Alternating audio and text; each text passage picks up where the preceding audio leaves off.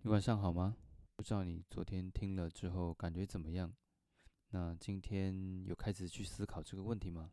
上个礼拜去参加一个试镜，那个试镜呢的流程大概是你先自我介绍一分钟，然后呢，他有指定一个很短的对话当做是剧本。当你拿到的时候，他要你去想，这是发生在什么样的情境，以及两个人的关系是什么。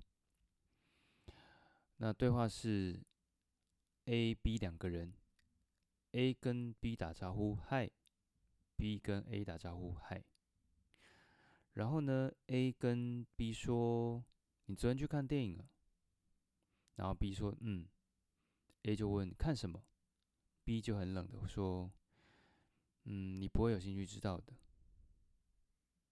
然后 A 就说：“哦。”B 就嗯。然后 A 就说再见，B 就说再见。如果是你，你会想到的是什么？你觉得这是一个什么样的关系？两个人在什么样的场景之下有了这样的对话？好，总之呢，呃，也许我第一次的设定演出，哎还不错，于是他们想要我再做另外一个。当然，我当下。没有太多的思考，我做了另外一个。后来我自己觉得，哎，第一个跟第二个的哦，当然他的关系有重新给我的，有依据我的设定去帮我重新设定。那但我结束之后，我会心里想说，啊，我刚刚应该第二次演出的时候，我应该要有不一样的态度或气质什么什么的。总之，就我陷入了一个很懊悔的，有点懊悔的状态。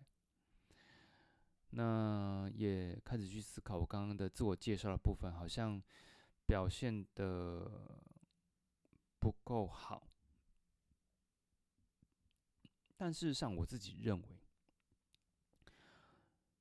嗯，我把我的诚恳的态度拿出来了，只是就是会有一些枝微末节的表达，会觉得我应该怎么说会更好这样子，然后呢？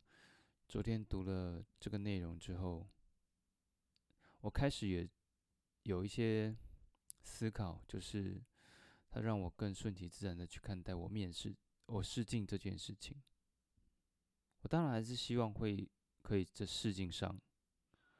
那如果没有试镜上，那表示我需要再努力，嗯，去争取下一次的机会，大概是这样。因为有时候，有时候太想要了，反而没有办法太轻松的去去看待这件事情，嗯，就会显得不快乐，就会变得不快乐，嗯，好，那当然，我觉得也不是叫大家说全然不要有企图心，或者是不要有任何欲望。而是可以慢慢去思考生活当中有哪些事情，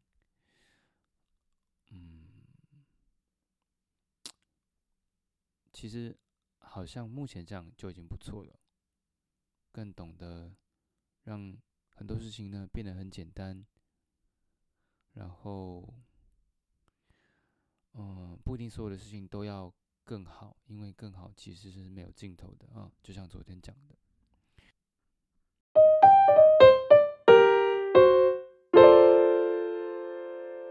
今天要谈的内容是，有时候过于轻易的拥有是一种惩罚与考验。理解这件事情，首先要改变的是我对幸运这件事情的理解。如同很多人一样，我曾经觉得那些相对来说付出更少，却莫名被给予很多的人是最好的。他们得到上天的宠爱。人们经常羡慕这样的人，因为他们的努力相对来说被给予了更多的回应，比如说，有些人因为出生的关系，所以人生非常的顺遂，或者是因为机遇，甚至是投机的关系呢，获得了很大的财富。特别是当这些人的品德有有过失的时候呢，人们往往更加的焦虑，甚至愤怒。有的人会责怪命运的不公，为什么他这么的幸运，而我却这么的不幸？